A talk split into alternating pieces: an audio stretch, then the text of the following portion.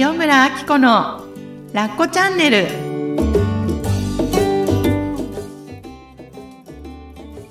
こんにちは塩村あき子です。こんにちは、深見和代です。かつちゃん今日もよろしくお願いします。なんかいつも同じ始まりだからね、はいはい。いつもこうなんかアレンジしたいなと思うんですけど、あはいはい。なかなか思いつかなくていつも同じパターンになっちゃうんです、はい。よ なので今日もよろしくお願いしますはい。はい。ということで、はい。えっ、とね、皆さん前回までうんうん。コバがはい。ゲストに来てくださってたんですけど、はい。い、かがでしたでしょうか、ねえ。面白かったね。面白かったですね。うん。私あんなにコバさんとお話したの実は初めてで、うん。すごいこう、ポンって質問したらポンって返ってきて、うん。で、それが、こねくり回すこともなく、こうじゃないって返ってくるのうんがすごい小き小刻みよく気持ちもよくて、うんすっきりなんかする感じで、ね、うん。なんかスッと入ってきたようん、ね。本当にそんな感じでしたね。なんかあんな風に喋りたいものだと 思いますね。本当ですね。うん。ね。はい。でまだ、あの、まあ、あの、時間的にタイムラグがあるので、皆さんからのコメントっていうのはまだお聞きできてない状況なんですけれども、はいですね。ね、聞きたいうん、ね。本当ですね。うんでなんかまたね、うんうん。うんうんうん。男性のゲスト初めてでしたしね。そうそうそうそう、ね。うんなので、また皆さん違う視点で、パはいートナーシップのことを見つめられたりとかしたんじゃないかなと思って。はい。で、コバもすごい楽しく喋ってくれて、うんうん帰りもすごいノリノリで帰ってくれましたね。いや、楽しかった、楽しかったって何度もこう言ってくれて、ああ、よかった、来てもらえてって。本当ですよね。うん思いますよね。なんかそれが喜びですよね。せっかくゲストに来ていただいて。うん。今まで来てくださった皆さん、はいすごい楽しかったって言って、帰ってくださいますもんね。ねうんうんやっぱなんかアウトプットっていいよね。うん。本当にいいと思う。ねえ、うん。本当。かずちゃんもどんどんアウトプットしてくださいね。ありがとうございます。そうそうそう。と、あ、その、かずちゃんのアウトプットといえばね、うんうん。つい、この間、はい。あの、リリースされてるんですけど、はい。はいまあ、あの、収録時間でですけど、うんうんはい。ね、あの、こっそり、うん。打ち合わせ中に岡田さんがポチって録,、はい。録音ボタンを押してくれて、私たちの何、何気ない会話がね、かずちゃんのポロリとはい。本音がこぼれたわけですけど、58回ですね。58回ですね。うんうん。聞きました？聞きました。どうで私いつもは、うん。日曜日に配信される、あ、月曜日に配信されるので、ん。日曜日に聞くんですよ。うんうん。なんですけど、今回は、うん。もうあの、完成品これですって送った瞬間に、あ、来たと思って、気になるもん気にね。なると思って、なんか、どこのポイントでボタンが押してるのかも全然私本当に気づかなくって、うんで、アッコさんがうん。何気なくその、こう、番組収録っぽくしてたよっていうのも後から聞いて、うん。えーって思ってたので、うん。全部ちょっと聞いてみたんです、最初の部分。うんうんうん。そしたらすごい自然に、うん。アッコさんは、アッコさんと岡田さんだけすごい収録になっていて、うん。私はなんか本当に普通で、うん。なんか上手だったなって思っています。編集が。編集が、編集とアッコさんのその、ね、なんかもう、アッコさんはぼ番組だったんだなって思って。いや、もうだって、あの、かずちゃんの一言はね、なんか、収録しておきたいって思った ありがとうかございまら、いや、全然意地悪とかじゃなくてうんね、うんはいなんか本音ってすごく、いや、大事だなって思うのとうん、かずちゃんがそういうふうに開いてくれたことっていうのがすごく嬉しくって、そのことについて私もなんか、話したいことが出てきて、す。はい。あ、これが番組になったらすごくいいなと思っはい。たんですよね。うんうんうんで、あ、これ収収録ボタン押しとけばよかったって何気なく私が言ったのを、はい岡田パパが聞き逃さず、うんさりげなくポチって入れてくれたんですよ。で、私はその瞬間を全然見逃さなくって、だから、ちょっとあの収録で漏れてしまったところを私がちょっと保管したんですよそうね。そうそうそう。っていうことは、みたいな感じになってて、そうそうそうあこうなってたんだって思いました。そうそう。あ、うんそこも全然不自然ではなかった、ないないなくて、はい、もう番組になってて。あそうだった逆に言うと、なんかうん私の驚きが不自然ぐらいね、ようになってて。なんかわざとらしい感じになっちゃってて、うんほーって思いましたけど。そっかそっかはい。でも。あのー実際になんかなかなかこう言えなかったことをポロって言ってくれて、うんなんかうん気持ちとか変わったりしました？なんかね、逆、なんか言えたことは嬉しいことではあったんだけど、うんなんか言言うと、やっぱりその思いを自分が持ってたんだっていうのに気づいちゃうっていうのもやっぱり怖いっていうか、うんうんなんかそこもししんどくなる部分の一つだったなっていうのはなんかあって、そうかそうか。そうそう、それを言わなければうん。逆に言うと、ん。自分で納得させられてた、ああ、なかったこと。そうそう、なかったことっていうか、うん。それは、あっこさんの解釈じゃなくて、自分の解釈の中で、あ、うん。まあ私はここが足りないからなとか、うん。あの、次の日言われてもいけないからなとか、うん。だから言ってもらえなくても仕方がないよね、みたいな感じで、うんうん。なんか自分でそれを、こう寂しいっていうよりも、うん。ちょっとこう理由づけて正当化する感じ、うんしょうがないしょうがないみたいなうん感じなんだけど、うんそれを、その奥にやっぱり寂しかったなーっていうのがあったとして、それをこう言うことによって、うん。なんかその正当化してたことも自分で認めることになるし、うん確かうん。に。だからそれを見るのが、うん。あ、なんか言えた楽さと、うんその自分で正当化してたしんどさと、うん。がなんかこう、いっぺんに来た感じはありますよね。そうか、んうーってね。そうそうそうそうそうそう。う。んだから本当そっかそこを一緒にして、やっぱりもともとその自分の気持ちとか思いを消すのが得意なタイプなので、私は。そっかそう。うんでそこをすあの正当化でこう、ごまかすことがずーっと、それはもう癖としてやってきてるから、うん。あ、またそこをやってたんだなみたいな部分とか、そうそうそうそう、な部分をね、感じたりとかはしましたね。かだから言ってスッキリっていううん。部分が100%かって言ったらなんか、やっぱそこで、それだけではなかったなっていう部分もあるけど、うん。まあそれをずっと、ずっと逆に言うと、留めておくと、うん。まあそこであのまま腐っていただろうなって気持ちがね、うん腐っていて、うんああ、そうですよね。アッコさんは私は選びませんよね。はは、みたいなね。なんかね、なんか何かにつけて、うんうんなんか多分そこにこじつけていってた部分は絶対にあっただろうなと思う。そうそう、見張っちゃいますね。うんなんか、あ、また私選ばれてないですよ、みたいなね。うんのが絶対あった。こっそり思われるわけでしょそそう。そうそうそうそうそう。本当よかった言ってくれて、そう思うと。っていうのが、なんか私の中にもまだほら、やっぱりあるんだなとか、なんかそういうの全部見つけると、うんやっぱこう、あ、よかったみたいなのよりは、うんあなんか自分の黒さを見るなみたいなところは、あったかなって思いましたね。うん。そっかそっかそうそうそうでも、長い目で見るとやっぱり言えてよかったなと思う部分もね、うんあるんですけど。うんそっかうん。いやーうん、本当なんか、本音を言うって、それだけ自分にエネルギーがかかるし、うんかかるうんインパクトも大きいし、大きいですね。本音を隠す癖があれば、うんあるほどというか、長く続けば続くほど、やっうん。ぱりそれだけこう、癖を変えるってすごく大変なこと。うん、本当に。だけど、いや、やっぱり、ね、かずちゃんは、まあ言ったら言ったでもんやりした部分がね、うんあったんだなっていうのが、今、うん。思ったけど、うん。私はね、本当に、わあ、もう本当ありがとうって感じで、なんかさらに私は心の距離がかずちゃんになんかまた近づいたみたいな、本当いいことしかなかったっていうと、うんうんうんなんかすごいお気楽はいすぎるのかもしれないけど、なんか、あの、謝る機会をもらえるっていうのはすごく、なんかありがたいなと思ったので、うんうんなんか別に誰かが悪いとかさ、ね。何かをしたとかさ、そういうことじゃなくても、やっうんぱりそういうちょっとしたことのすり合わせだよね。うんうん本当に。で、そのすり合わせの機会を与えられるって、あすごくありがたいことだなって思ったので、はい。いや、改めてかずちゃん、ありがとうございます。いえいえ、ありがとうございました。そして、岡田さんのすごいええナイスもうな本当にナイスでボしたね。タン操作、はいありがとうございます。ありがとうございました。私たちのね、はいラッコチャンネルの繁栄に、はつながるボタンだったんじゃないかと。いや、もうなんか、何言ってるかよくわからないっていう方はね、うんあのー、58回を聞いていただけたらと思います。はい思います57回も聞いてみるとね、わ、そうですね。かりまよね。ますたつながりがね。うんうん。はい。でした。はーい。はいまあ、というわけで、はい。えっ、と、まあ、近況、ちょっとね、最近のことも含めて話していきたいなと思うんですけれども、はい。あの、すごく自分たちの夫婦のことを。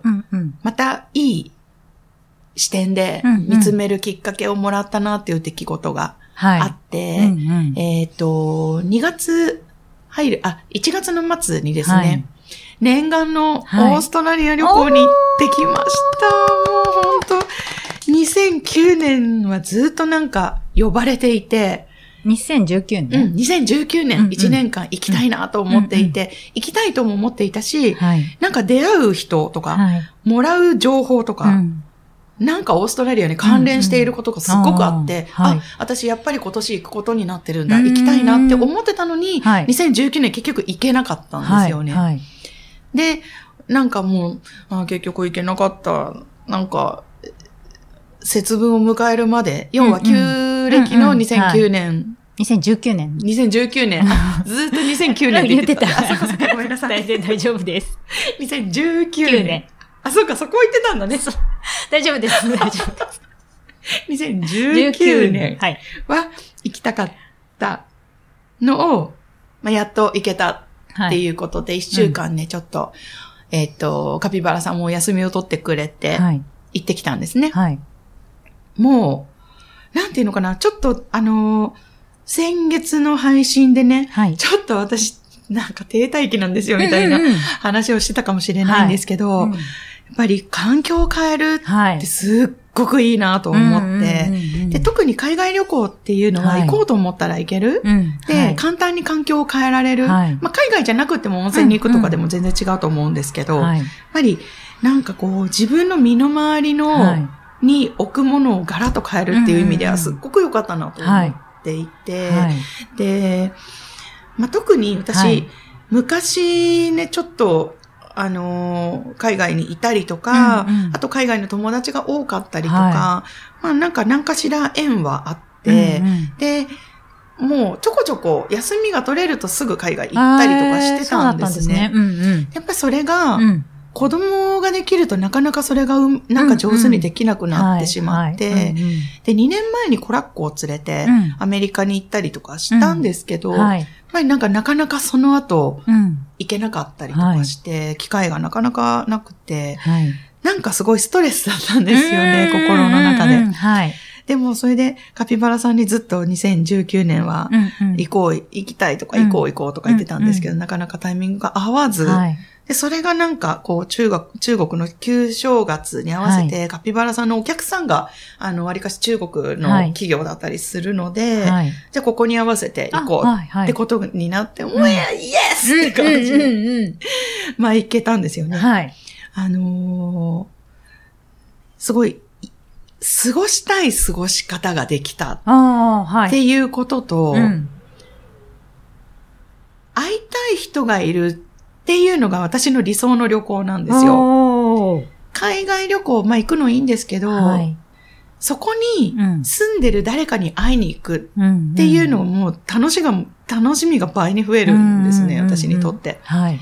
であの、カナダに住んでたことがあって、ワーホリで行ってたんですけど、ん。2年間結局行ってたんですけど、うん。そこで出会った友達がは結婚してオーストラリアに住んでいて、はい。で、13年前に実は私彼に会いに行ってるんですね。で、その頃、彼、あの、その男友達なんですけど、はい。男の友達が彼女と一緒にいて、はい。で、すごい遊んでくれたんですよ、うんうん。二、人が。はい。で、その二人が今結婚して、で、子供が二人いて、ファミリーになって、またそこに会いに行ったという、なんか、うんうんうんがその奥さんの彼女にも13年ぶりに会えたりとかして、で、子供たちがまたすっごい可愛くて。でも、日本人なんだけど、あ、両、両方ともね、あの、あ、日本人なんですか？日本人なんですよ。の子供、日本人の子供が生まれて、はい。でもオーストラリアで生まれて育ってるので、はい。なんか見た目は日本人なんだけど、うんもうめっちゃ心はオーストラリア王子なんですよね。はい。はい。で、なんていうのかな、コラッコもすごい全然二人に臆することなく飛び込んでいって、うんうんはい。で、二人、子供たち二人も喧嘩するときめっちゃ英語なんですよ。ええでも全然コラッコが、ちょっととか言って、何々が、こうで、こうで、みたいな、めっちゃ日本語でこう、応戦していくとか、なんか子供の輝きってすごいなとか思ったり、あとやっぱりなんか現地で生活してるみんなを見てたりとかして、うんい。っぱいなんか、なんていうのかな、元気をもらえたりとかしてね。はい。そう、そんな感じで一週間過ごしてきたんですよね。やっぱり向こう、北半、あ、北半球と南半球ってか、はいね季節が違うので、うんうん真冬じゃないですか、こっち。そうです、こちで。向こう真夏だったんですよ。うんうんそういうのもやっぱりすごく気分を切り替えるには、あそうですねあの、南半球に行くっていうのすごくいいなとうんうん思って、うんうんそうそう。だから夏バテした時は、逆にはい超寒いところに行くとかいいなとか。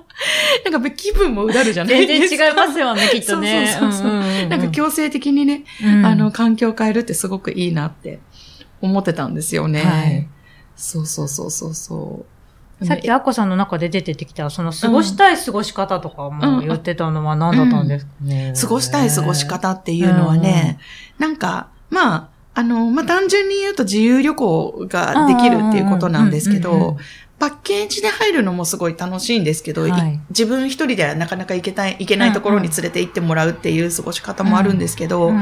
あの、まあ、レンタカーを借りて、うん。行ったのはゴールドコーストっていう街だったんですけど、はい。そこで一週間過ごすだけじゃなくて、はい。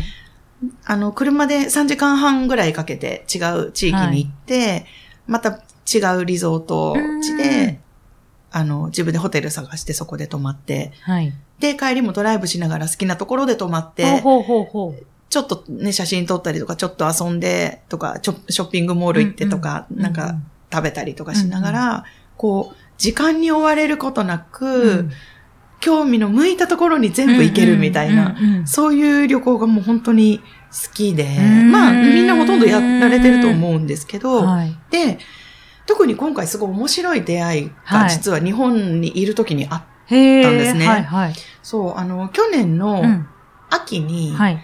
熱海旅行に行ったんです、家族旅行で。あはいはい。で、そこで、まああの、ホテルの朝ごはんをこう食べてた時に、はい。ブッフェですよね。はいブッフェでりょあの料理をこう取ってた時に、うんコーヒーマシンがなんか動かないわとかって言ってるはい白人の女性がいたんですよ。はい。でたまたま私がとそこの隣にいたから、うんうんあ、動かないの？をちょっと見るね、みたいな感じでこうやってなんかやってる時に、はい。まあ、どこから来てるんですか、うんとか、こう、どこ、日本でどこ行ってきたんですか？みたいな話をちょっとしてて、で、たら、あ、オーストラリアでうんうす、ん。とかって言ってて、あ、またオーストラリア来たって思ったんですよ、その時に。うんうん。うんで、わーと思って、はい。いや、実は私、友達がゴールドコーストにいて、はい。で、なんか、いや、行け、今行けたらいいなと思って計画してるんですようんうんね、うん。とか言って言ったら、その人もたまたま、それ、ゴールドコーストって東オーストラリアなんですね。はい。東海岸で、はい。で、その人も東海岸から来てる人だったんですよ。はいはい。で、ああ、ゴールドコースト行くんだったら、うん。あそこもすごくいい街なんだけど、うん。逆に観光地化されててすごいもう、あーなんていうのかな、もう観光の都市って感じなので、うんうんうん。あの、ここに行ったらいいよっていうことで、二つ教えてくれた場所があって、はい。で、一つはバイロンベイっていうところで、うんうんはい車で南に1時間半ぐらい行くところ。はい。で、もう一つはヌーサヘッツっていうところで、うんはい。それは逆に、逆方向なんだけど、うんうん北に3時間半ぐらい行くところで、はい。で、聞いてたら、あ、3時間半か、まあ、遠いなと思ってたんだけど、うんうんはいでちょっとオーストラリア気になってたので、うん家に帰って調べてみたんですよ。うんうんうんはい。で、その、バイロンベイっていうのは、実は、あの、ジンさんが、うん去年、一昨年だったかな、うん。あの、ブリスベンっていうところで、はいはいオーストラリアのブリスベンっていうところでライブをして、てましたね。んんそうそうそう。で、あの、奥さんのともちゃんとか、あと、誰だったかなあの、恵子さん、恵子さん。穴口恵子さん穴口恵子さんとか、あの、車で行ってたっていう、ちょっと足を伸ばして行ったっていうのをちょっと小耳に挟んでて、はい。で、あ、私もそこ行ってみたかったっていうのをなんか繋がってはい調べてたとこだったんですよ。で、またその熱海で会った女性からバイロンベイ行くといいよって言われたから、うんうんあ、また、やっぱ私そこ行くとことになってたんだと思って、まあ手帳に書いときますよね。はい。で、もう一つのそのヌーサヘッズっていうところは、うんなんか聞いても全然、私リスニングがすっごい弱いんですよ。へえ。う うなんか、、え、まあ、全然わかんないから、ちょっと iPhone うんうんに入れてって言へって、え。はいはい。で、入れてくれて、うんうんそれをそのまま Google で調べたうんら、うんあの、すごく落ち着いていて、はいこじんまりしたリゾートタウンなんですね。へで、あの、その、高層階のホテルがあるとかではなくって、うんなんていうの、い、こじんまりしたホテルはい。に見えるんだけど中庭がすごい充実しててそこにプールがあってとか、はい。あと、もう海岸に面しているすごい素敵なホテルとかはがいっぱいあるところで、うんなんか大人の街なんですよ。うんうんうん。で、木よりも高い建物を建ててはいけないっていうところで、うんうん。もうなんて説明したらいいのかな？とにかくなんかスローライうんフうん。を満喫したいうん。大人にぴっったり、みたいな、なんかすごい、上質っていうのが出てきた。あ、そうそうそう、本当になんかちょっとハイソな感じのところで、で、ググってみたら一瞬で、あ、もうここ行ってみたいと思って、行ったんですよ。はい、で、あのー、まあ、カピバラさんはね、うん、全然こだわりがない人なんですよ。なので、うん、私が、こことここに行きたい。で、まあ大体日程はこんな感じで考えてるんだけど、あのー、もし、ここでと、他で泊まりたいと思ったら、泊まれるようにホテルも全然、あの、うんうん、穴開きな感じで撮ってたんですよ。大、体、主要なところだけ撮ってて、はいはい、で、まあじゃあ現地で詳細は決めようみたいな感じで、うんうん、あの、やってたんですね。うんで、そういうのも、うん、あの、私は割とこう、計画を頭に入れておきたいタイプなんですけど、うんうん。はい、カピバラさんは全く現地についても明日何するんだっけみたいな、で、君が行きたいところの名前は何だっけ全然覚えてなかったり、うんうん、私の行きたいそのバイロンベイとヌーザヘッズっていうのはどういう街なのかっていうのを全く、うんうん、なんていうのかな、まあ、興味がないというか、はい、まあ、行きたいんだね。じゃあ、うんうん、行くよ、みたいな感じで、うんうん、特に、その前情報を仕入れようとしたりとか、はい、まあ全然しないタイプなんですね。うんはい、で、そういうのって、やっぱりなんか私のストレスが溜まってる時って、やっぱりこう、腹立つポイントとか、なったりするんですけど、ま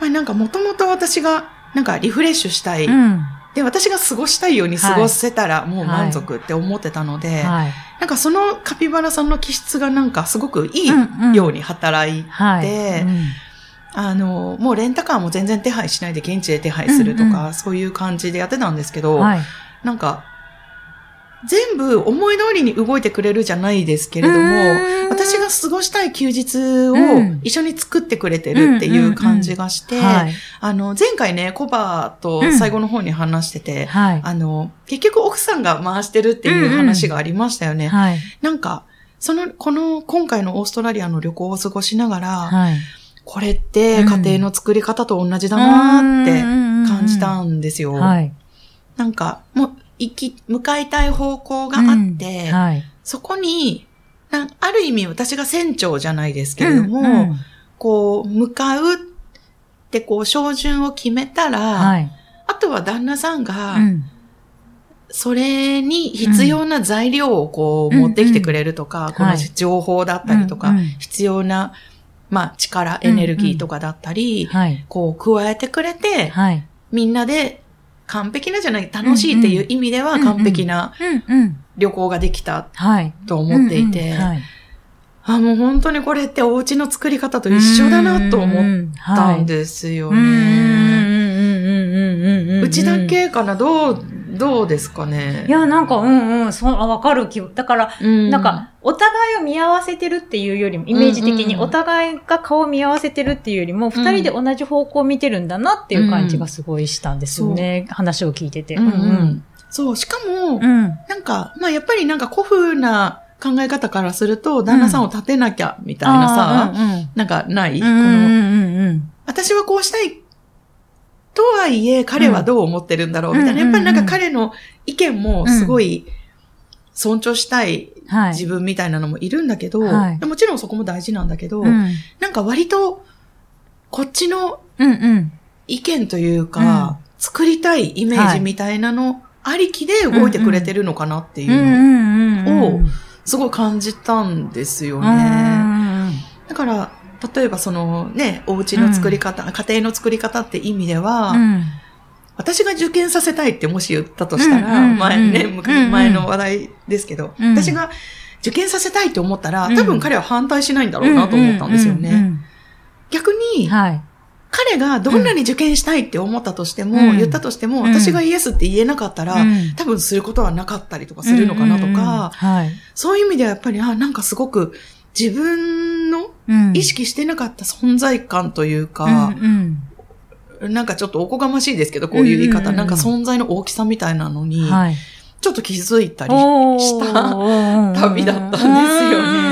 なんかまたちょっと違った感じですか？行く前と帰ってきてからは。そうそうそう、うんうん、だから、なんか、あんまり、考えすぎないで、うんうん、あの、コバの話じゃないですけど、うんうんうん、もう本当思ったことをこうね、うんうん、なんか、アウトプットを彼に伝え続けながら、うん、なんか自分がいいように作ろうとしてたら、うんなんかきっといいものができるのかな、みたいな風に、な結論を持って帰ってきたんですよ、今回の旅は。うん。なんか、そういう意味では、はい。いや、やっぱりよ旅行に出て違う環境で、はいみんなで過ごすってすごい大事だなって思って、うんうんなんか違う視点を持つはいうんあ、すごい良かったなと思って、うんうんうんいや、本当行けてよかった。よかったですね。本当に。うん、と思いましたうね。んうん。なんかいつものその、カピバラさんだったらお仕事行って、コロコくんだったら保育園行って、うんアコさんだったらまたお仕事してっていう役割からまたちょっと離れて、うん違う視点で、誰、うんあの、見れたっていうのも、大きいんでしょうね、旅ってね、大きいもうねね。だからルーティンを外るれるってことだよね。うんうん。しかも異国の地だし、そうそうそう。ね、もう、み、頼るっていうか、うんうんうんそこしかないわけじゃないですか。あそうそうそうそうまあね、頼れるけど、うんうんうんそういう意味ではなくて、そこうん。がしょ、もう単位になってくると、うんまた見えるものが、ね、違うんでしょうね。そう、なんか、うんそう、本当にいつもやってることを外れるうんうん。大きいね、視点をんんん違うところから見るっていうのはね。はい。うん。いや、本当によかった。よかったしか言ってない、さっきから。いやいやいや、でもいいことはいいですよね、やっぱりね。うん本当に。だから、あ、なんか、やっぱり旅ってすごく、あ、好きだな、私が、いつもやりたいことだなと思ったので、うん。はい。あんまりもう遠慮せず。やりたいなと思って、うんうんうん。で実は今回メルボルンっていうところに、はい。本当は行きたかったんですよ。はい。メルボルンって、今ちょっとあの、オーストラリア森林火災とかでね、心配なんですけど、今も燃えていて、はいコアラがもう何万頭。死んでて、他の野生動物たちもすごい被害を受けていて、はい。そう、あ、その辺のね、情報収集もしたかったんですけど、うん。ちょっとなかなかできなくって、はい。でもテレビをつけたら必ずそのニュースが上がってうんいて、まああの、肺への、その、二次災害ですかね。うんうんうんその肺、あの、煙を吸った後の健康被害のこととかもすごい今やっていて、い、ろんなところで寄付を募ってたりとかしてるんですけど、うんえーっと、そう、その燃えてるのが地図を思い描くと右下あたりなんですよ。うんうんはいはいで、私がいたのは右真ん中ぐらいなんですね。うんうん右上ぐらいかな、うんうんで、本当に行きたかったのがメルボルンっていう、うんもうちょっと下なんですよ。はい。真ん真ん中寄りの。はい。そう。なんだけど、そこは街なんですね。うんうん。で、街だとファミリーで行ってもあんまりつまんないかなと思って、うんはい。今回その友人がいるゴールドコーストのね、ビーチの方ばっかり行ったんですけど、はい次の私の野望は、うんうん。コラッコと二人でメルボルンに行くっていう感じ。うんちょっと長期2週間ぐらい行きたいなと思っていて、うんうんはい。なんか、もうちょっと街暮らしをしたいなとそこの、ま、現地暮らしみたいな感じ。そうそうそうこの現地に溶け込むじゃないけどっていうことですか？うんなんかコラッコをこうね、その辺、うん。うんそういう、なんか公園かそういう環境で遊ばせたいなとか、うんうん。はい。なんか、そうそうそうそう、なんかそんなことをちょっと目論んでうううんいたりするので、はい。わかんない。2020うん年、うん実現するかどうかわかんないんですけど、うんまあちょっと言っておこうかなうと思んうん。って。いいですね、いいですね。うんそこにちなみにカピバラさんがいないのはなんでですか？あ、多分ね、興味がないから。街暮らしに興味がないから。多 分ビーチとかでもうな、やっぱり彼もすごいいつも忙しいので、うん。はい。な絶対ビーチで何も考えないでのんびりしたいとかっていう派なので、はい。私が過ごしたい過ごし方はうん。興味がない。え、街、うん、街だね、みたいな感じになるなと思ったので、だから今回も外して正解だったんですけど。そうそう、2都市行けたらね、本当は良かったんですけど、ん結構、オーストラリアでかいのうで、んそうですね。そうそうそう、また5時間ぐらい乗らなきゃいけないんですよ、うんうんゴールドコーストからメルボルンまで。うん、5時間ぐらいだったかな。うん、そうそうそう。まあ、そんな感じでね。やっぱりなんかやりたいことをやるってすごくエネルギーが湧いてくるなっていうのが今回感じたので、うんうん。うんうんうん。かずちゃん今年やりたいこととか。今年はですね、その海外つながりで言うなら、うん。夫と二人でうん。一月くらいどっかの海外で暮らそうっていうのはもう話をしていて、いいね。どこら辺？マレなんかマレーシアとかその辺を一回行ってみたいなとは思っていマレーて、シア最高。みたいですね。私まだ行ったことが。うん最高って書いてある行ったことないのに最高。そう行ったことないんだけれども、うん。とかオーストラリアとかカナダとか、うんうんうん。もう今年娘がやっぱ大学生になってくれたら、まだ結果出てないんですけあど、そうかそうか。もう本当二人が、その、やっぱ子供を、のせいではないんだけど、やっぱ子供、どっちかっていうと自分がやりたいことがやっぱ子供を中心に回りたかったんだなっていうのがあるから、そうだよね。そう、それがまあ、ある意味比重が軽くなると、うん。もう二人でね、もうどこでも行けるんだなと思って、やっていきたいなっていう話をちょ、ちょっとできるようになって、いや、ぜひ実現してほしい。そうそうそうだからできればマレーシアとかで、その心屋のセミナーとかも、うんね入門、初級、上級、カウンセリングって全部できるから、できる。そう、あちらの現地の方でもやり、うんね、していきたいなとも思ったりもしていて、うん遊びに行く、遊びに行く。ありがとうございます。そう、行きたいなと思ってるんですよね。ううんん、うん、あそうそう。そうなんだねそうなんです、そうなんです。いい。やっぱ今、YouTube とか動画でもさ、はい海外の様子見られるから、うんそうやって選べるっていうこともできるしね。ああ、そうですね。今まではもう地球の歩きうん方、うんそうですね。ありきだったので私の場合はうんそうそうねそう。なんか雰囲気とかね、うん日本語が通じなくてもいけそうなのかうんとかね。